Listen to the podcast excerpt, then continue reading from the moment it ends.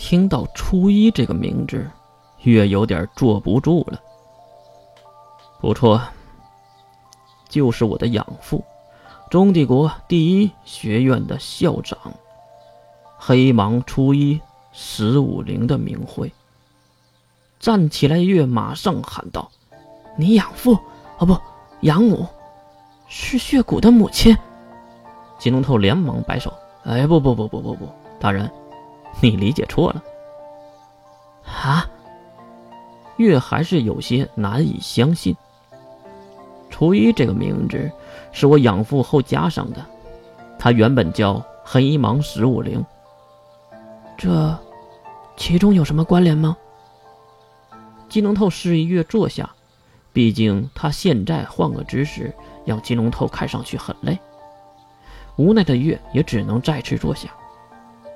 其实理由很简单，我想找你实行这个计划，就必须带一个足够分量的见面礼，所以就想到了圣物，然后就去拜托我养父十五陵，去找他还是男性时的好朋友。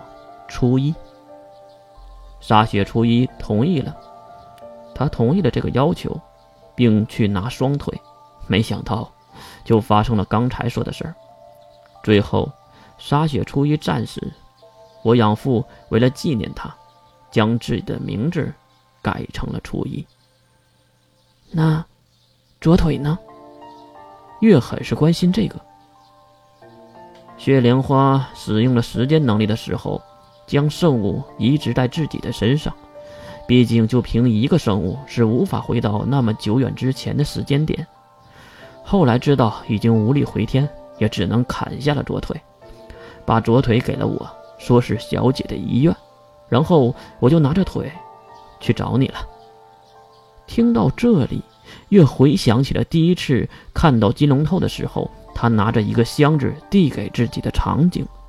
当他将箱子撬起一条缝的时候，看到里面的左腿时，那股惊悚的心情。哎，血莲花断的是双腿呀！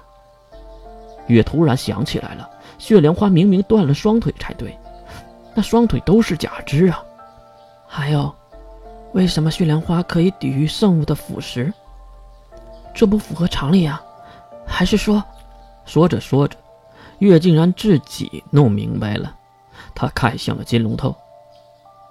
双腿都断了，说明回溯的时间的某个时间线上，他成功夺取了双腿，但是还是无法救活沙雪初一。而能抵御腐蚀，是因为他一直在对自己使用时间回溯，怪不得三次能力就剩下了两次。原来有一次，用在了这个地方。对面的金龙透鼓起了掌，不错，大人分析的很到位。不过接下来该怎么办呢？我们的计划落后了一大截呀，就因为半路杀出来个郑晓。月也是陷入了沉思。如果没有郑小音，这场战役应该是自己出手，吞食圣物。并打破战场的平衡，然后再被圣物腐蚀致死。可是现在自己没死，还丢失了一个圣物给郑晓，进度确实缺少了一大截。岳大人，就在月思考的时候，门口出现了一个女仆，是血琥珀。怎么了？好奇的月看向了他。谢谷大人回来了。月马上转头看向了金龙头。我要回避一下吗？月点了点头。去吧，把郑晓找回来。我一会儿要见他。好的，大人。金龙头站起身，走向门口，身后的蓝雪玲也跟了上去。没过多久，血骨推门而入，而第一句话就是：“我养母血莲花死了。”月当然知道。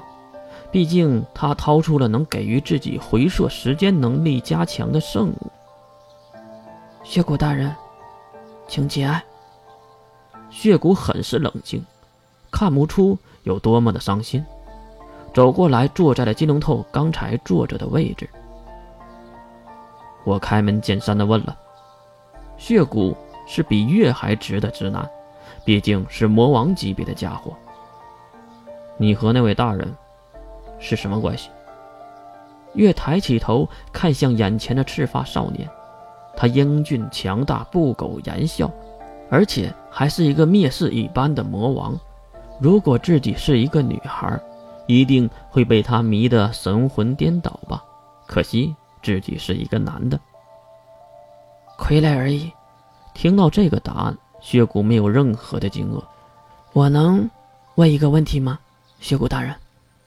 血骨也是点点头，毕竟血骨从来都不是磨磨唧唧的人。血莲花大人，来回回溯时间，到底是为了什么？月应该知道这个答案，为什么还要问？难道是不敢确认，所以来求证吗？为了见你家主人，收集所有时间线的情报，为了复活我的母亲，初一。这个答案多少有点不靠谱，但是却很真实。所以接下来，你打算怎么办？如果可以，我希望我们培养培养感情。我挺中意你的，我会让你幸福的。我，幸福你个头！推门而入的郑小英大声的喊着，三两步就来到了两人中间的桌子旁，并瞪向魔王血骨。郑小英。